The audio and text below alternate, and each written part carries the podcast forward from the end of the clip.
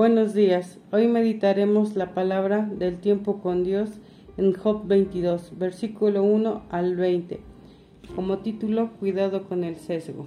Respondió Elifaz temanita y dijo, ¿Traerá el hombre provecho a Dios? Al contrario, para sí mismo es provechoso el hombre sabio. Tiene contentamiento el omnipotente en que tú seas justificado o provecho de que tú hagas perfecto tus caminos. ¿Acaso te castiga o viene a juicio contigo a causa de tu piedad? Por cierto, tu malicia es grande y tus maldades no tienen fin, porque sacaste prenda a tus hermanos sin causa y despojaste de sus ropas a los desnudos. No diste beber agua al cansado y detuviste el pan al hambriento.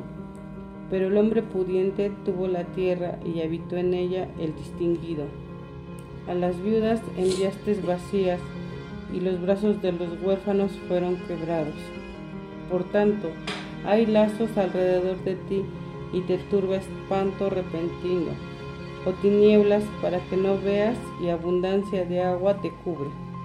La fe ciega nos lleva a asegurar cosas que no podemos corroborar, a diferencia de su primer discurso en el cual Elifaz reconoció la piedad y la fe de Job. En su tercer discurso asegura que la ficción de Job es el resultado de sus pecados.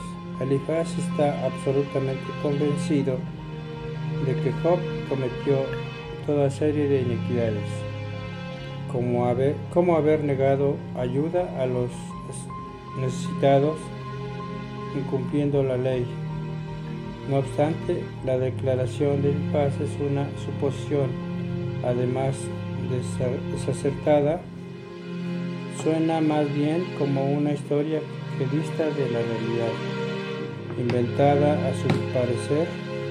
Se trata de un razonamiento no corroborado, son conclusiones precipitadas y sesgadas. ¿No está Dios en las alturas de los cielos? Mira lo encumbrado de las estrellas, cuán elevadas están. Y dirás tú, ¿qué sabe Dios? ¿Cómo juzgará a través de la oscuridad? Las nubes le rodearon y no ve, y por el circuito del cielo se pasea. ¿Quieres tú seguir la senda antigua que pisaron los hombres perversos, los cuales fueron cortados antes de tiempo, cuyo fundamento fue como un río derramado? Decían a Dios, apártate de nosotros. ¿Y qué les había hecho el Omnipotente? Les había colmado de bienes sus casas, pero sea el consejo de ellos lejos de mí. Verán los justos y se gozarán, y el inocente los escarnecerá diciendo, fueron destruidos nuestros adversarios, y el fuego consumió lo que de ellos quedó.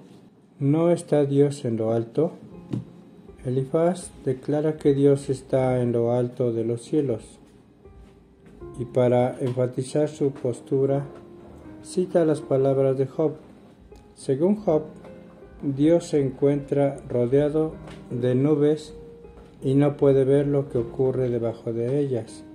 Elifaz malinterpreta estas palabras y las entiende como una negación del poder y la soberanía de Dios pues él también está convencido de que la maldad de Job, con tal de ratificar su opinión, Elifaz no repara en incurrir en un error. Tergiversar las palabras de Job e ignorar que su amigo es un hombre que vive apartado del mal como Dios lo reconoció delante de Satanás. Una carta a Dios. Padre, reconozco que he sido malo y cruel al juzgar y condenar con ligereza la ficción de otros. Quita de mí los prejuicios y ayúdame a esperar en silencio hasta ver tus poderosas obras. Transfórmame junto a mi comunidad. Deseo ser motivo de gozo para ti, que te encuentras en las alturas. Señor. Gracias, Padre, por permitirnos estar en estos momentos contigo para agradecer y reconocer, Señor. Amén.